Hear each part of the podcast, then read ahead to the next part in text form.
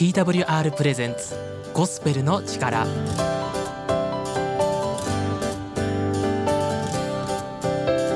皆さんいかがお過ごしでしょうか？TWR がお送りするゴスペルの力のお時間です。今まで鈴木って名乗っていたんですけどあのよく考えたら鈴木って全国で2番目に多い名字なんですよね。なのでちょっと印象に残らないというか覚えにくいですよね。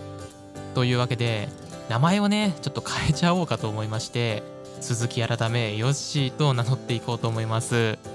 ぜひ覚えてください。ヨッシーです。ということで本日は TWR のヨッシーが番組をお送りしていきます。先日ですねすごく暑い日があったんですよ。あのエアコンとね扇風機両方つけているのに室温がですねずっと32度だったんですよね。すごいですよね。でそんな中で収録をね続けていたのでまあなるべくして熱中症になりました。水はねガブガブ飲んでたんですけどやっぱり水だけだと足りないですね。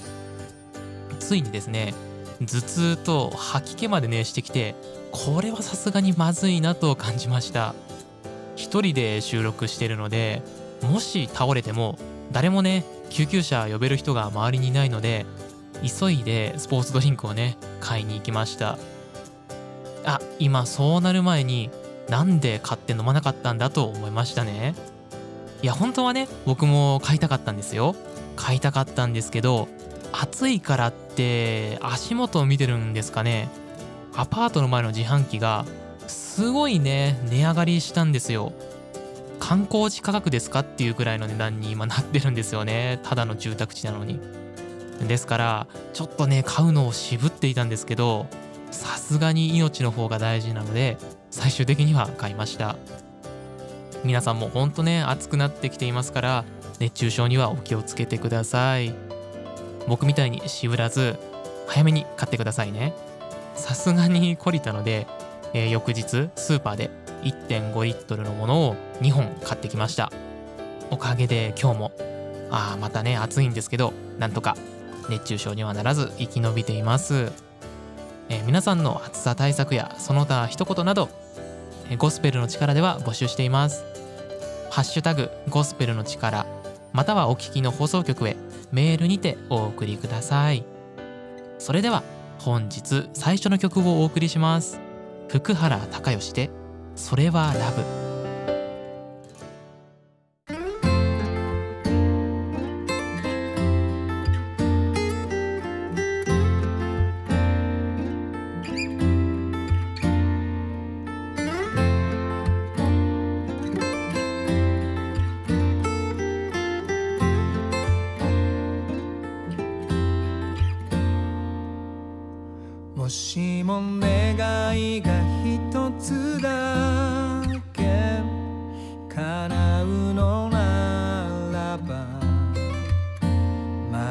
見たこともないほどの君の笑顔が見たいそんな単純なことでもうまくいかないきっと君の悲しみさ僕は知らない。幼いあの日のような人。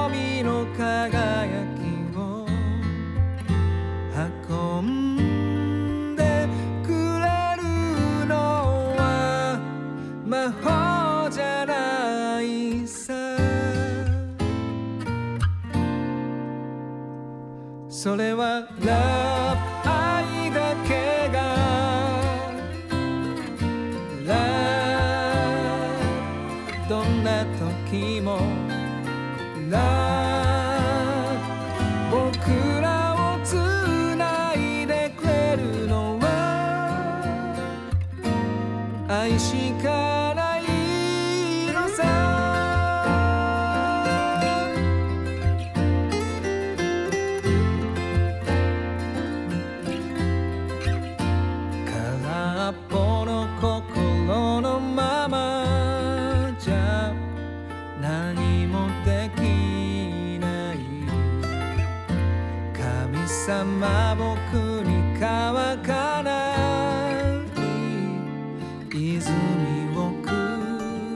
さいいつか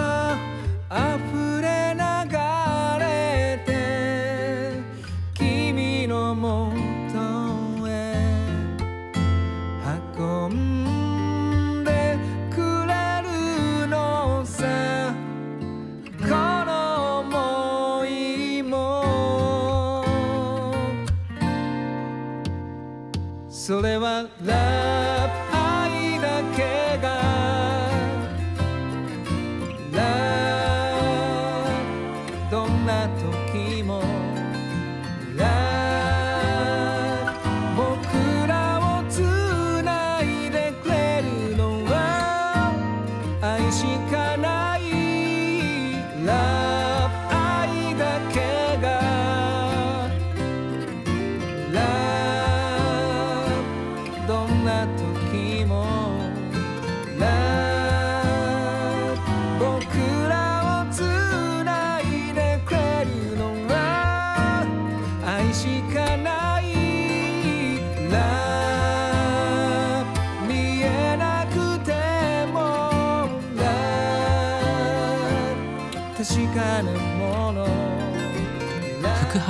原孝義で「それはラブ」をお送りしています。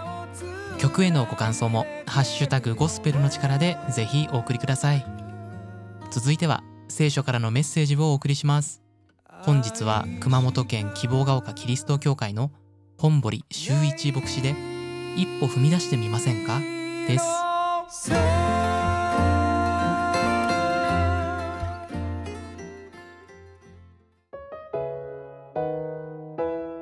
えこんにちは。皆さんお元気でしょうか、えー熊本市にあります希望が丘キリスト教会の牧師で本堀秀一と言います。いつも聞いていただいてありがとうございます、えー今日もしばらく聖書のメッセージにお付き合いください。いきなりですが皆さんはスイカ割りをやったことがあるでしょうか？私は昨年の夏実に30年ぶりに幼稚園の子供たちと一緒にスイカ割りを体験しました。まあ、とっても楽しいひとときでした。スイカを置きます。そこから56メートル離れて目隠しをされるんです。そしてくるくると23回体を回されます。まあ、そうするともうどこにスイカがあるか全くわからなくなるのです。頼ることができるのはギャラリーたちの声だけです。ここで大切なことが一つあります。たくさんある声の中で自分はどの声に聞き従うのかを決めることです。私は一人の方を決めていました。そしてその声に従って進み止まりターンしてえそして竹刀を振り下ろしたんです。見事にスイカを割ることができました。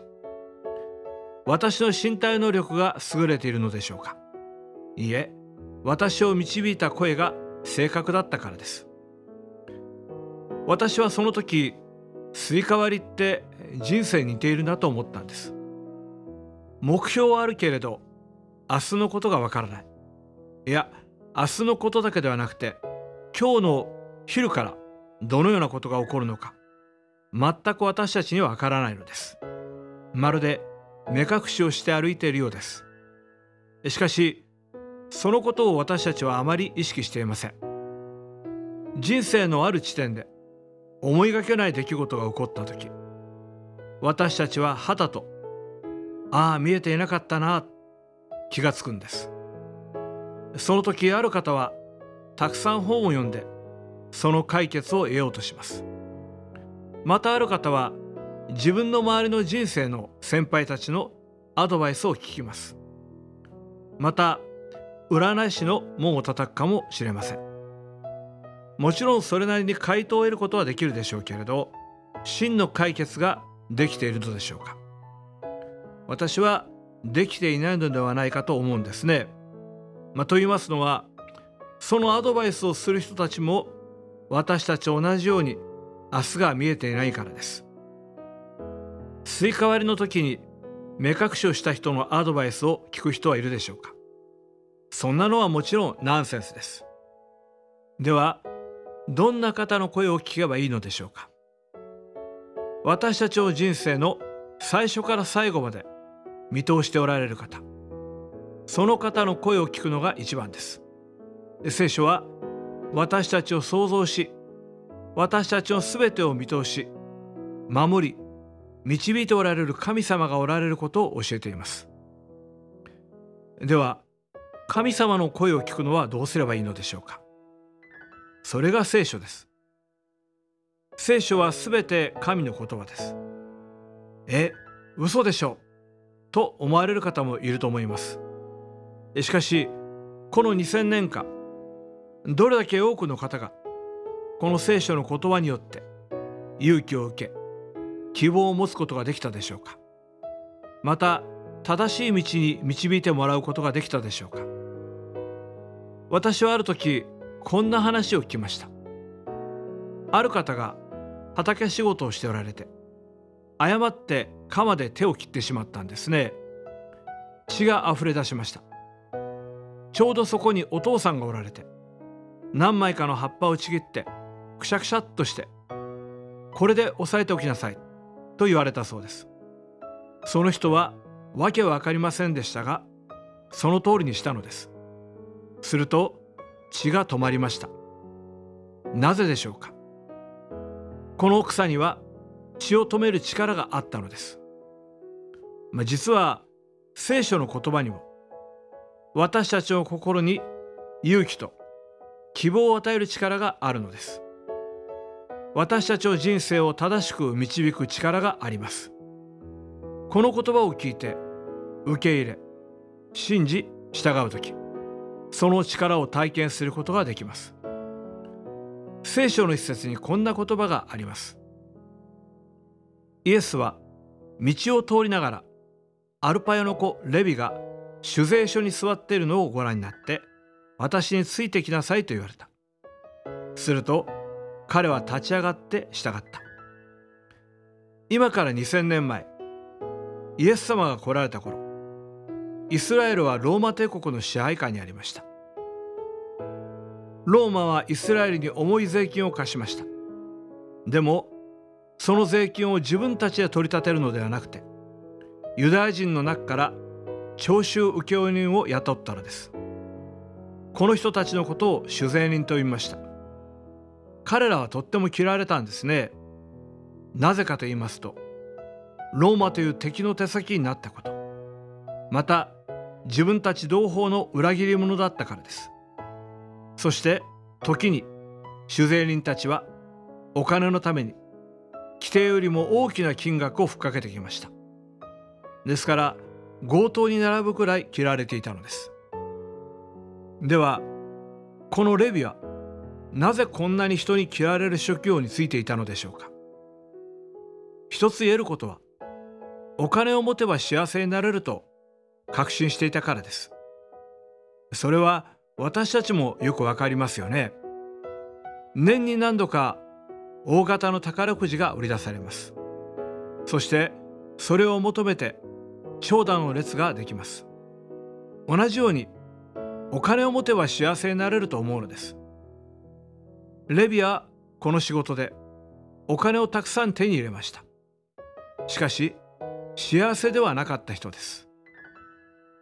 それどころか彼の心の中には憎しみや怒り不安や虚しさといった心の闇がどんどんどんどん広がっていったんです。さて皆さんの心に闇はないでしょうか。実はレビが特別なのではなくて全ての人がこの心の闇を持っているというのです。人の成功を妬んだり些細なことで怒り許せなかったり未来に対して不安を持ったり人と比較して虚しくなったり、まあ、そんなことはないでしょうか。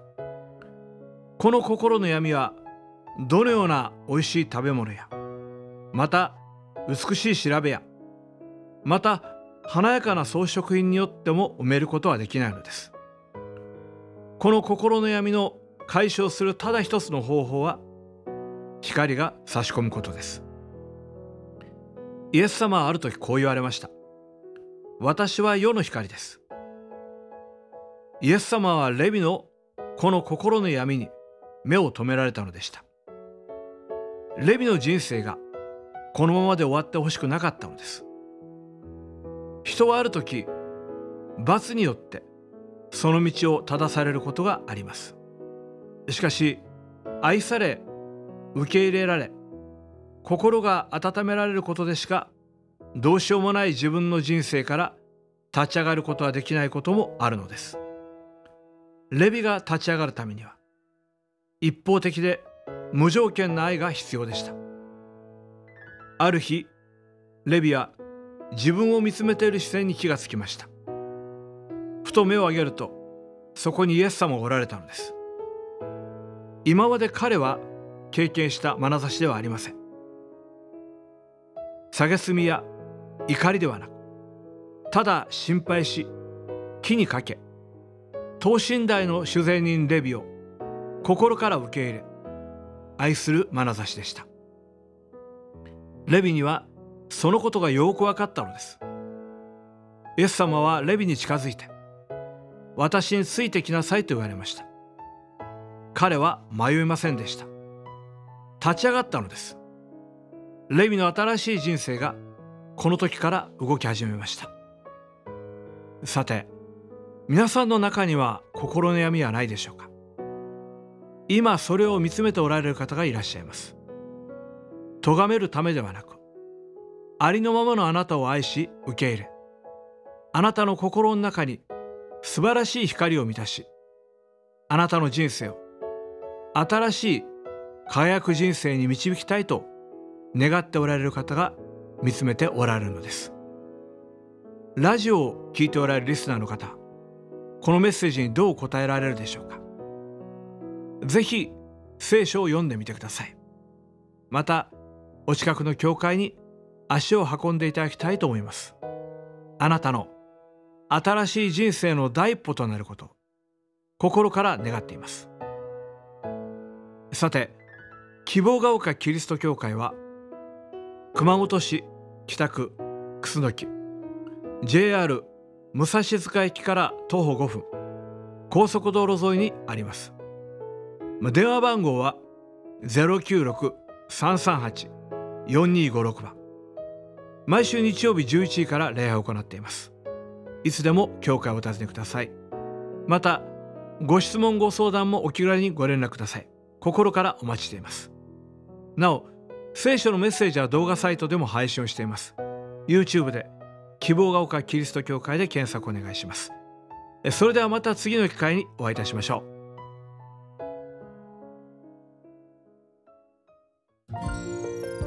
本堀牧師ありがとうございました。スイカ割りは人生に似ているって面白いですよね。僕はね考えてみたこともねありませんでしたね。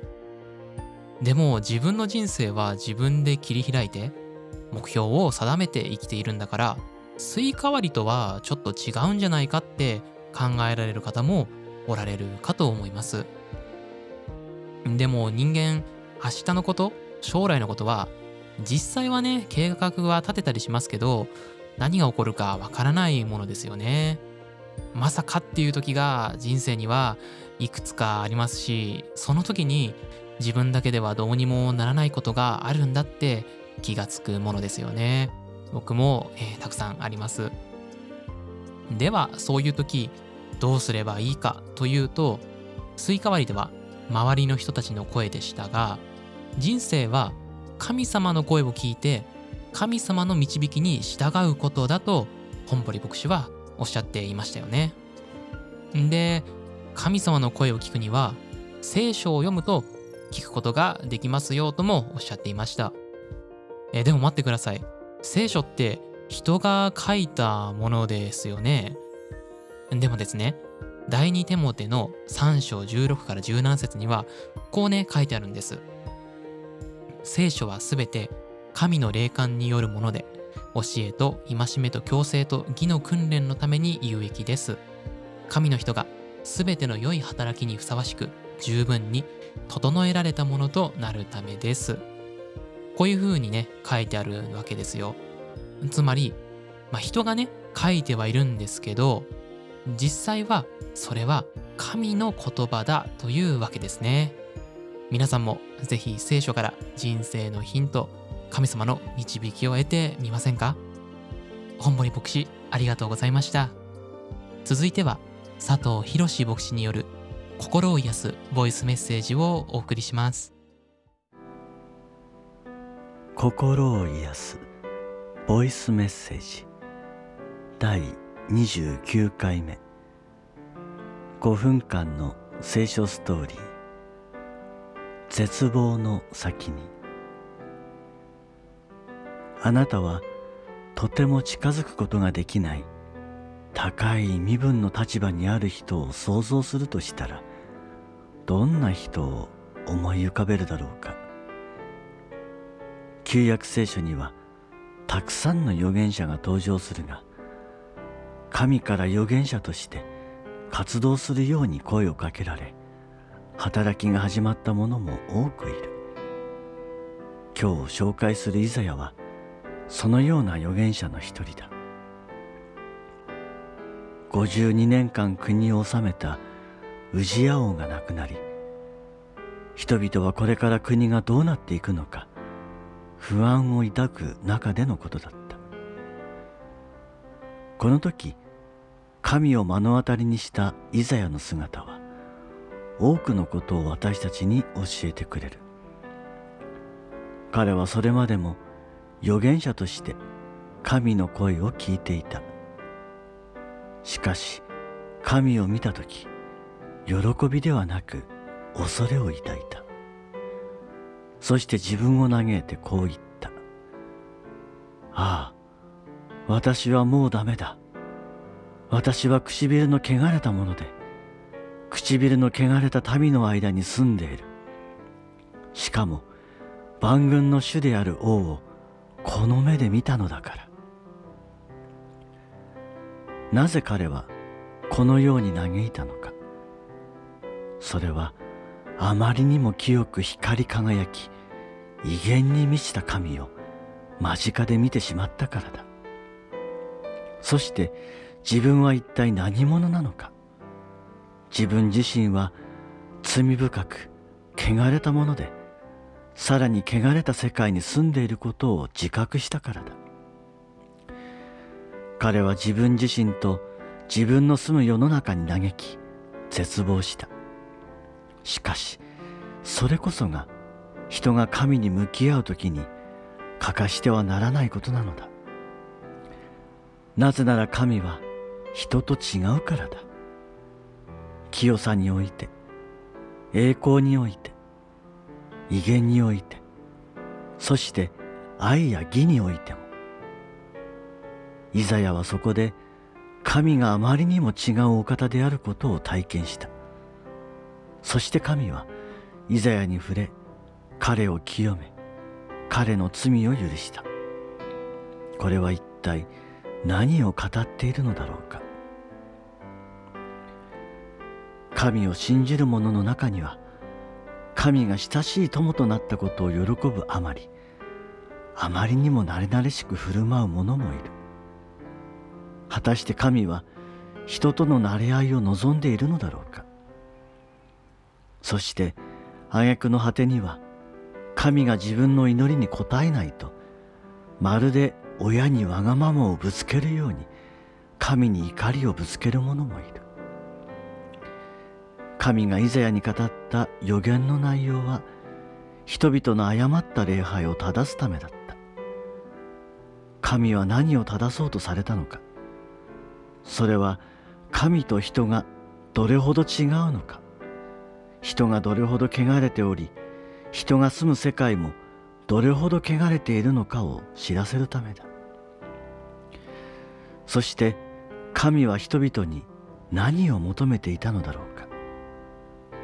それはイザヤに行ったように人々を清め罪を許すためだった。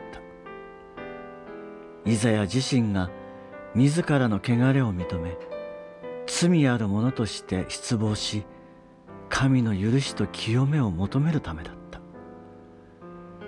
自分に失望する者は神の光を求める者へと変えられるからだ。自分の汚れに悩み絶望する者よ。この世の罪に悩み絶望する者よ。あなたは神の恵みを受けるにふさわしい。なぜならその絶望の先に神の良きものが備えられているからだ。しかしそれを受け取れるものがなんと少ないことか。神の祝福が豊かにあるように。そろそろ本日のゴスペルの力もお別れのお時間となりました。今日も聞いてくださりありがとうございます。次回もぜひぜひぜひまたお聞きください、えー、そしてですね皆さんのご感想や一言あとはお便りがもらえると本当に嬉しいです。ハッシュタグゴスペルの力。ハッシュタグゴスペルの力でつぶやくかもしくはお聞きの放送局までメールでお送りください。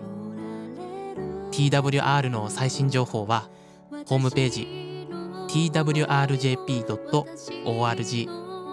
twrjp.org をご覧ください。聖書が読んでみたいので送ってほしいという方がおられましたらホームページのフォームよりご連絡ください。また各種 SNS でも情報を発信しています。インスタグラム、ツイッター、フェイスブックで TWR ジャパン TWR ジャパンと検索してフォローの方よろしくお願いします。また番組をもう一度聞きたい聞き逃したという場合は Apple Music もしくは Spotify のポッドキャストでアーカイブを聞くことができます。そちらでゴスペルの力でぜひ検索してみてください。また TWR は希望の女性たちという番組もしています。こちらはですね女性目線でいろいろなお悩みを話したり聖書はそういう時どう言っているのかという深掘りをしたりしています。YouTube で TWR 希望の女性たちで検索してみてそちらもぜひ聞いてみてください。それではまた次回お会いしましょう。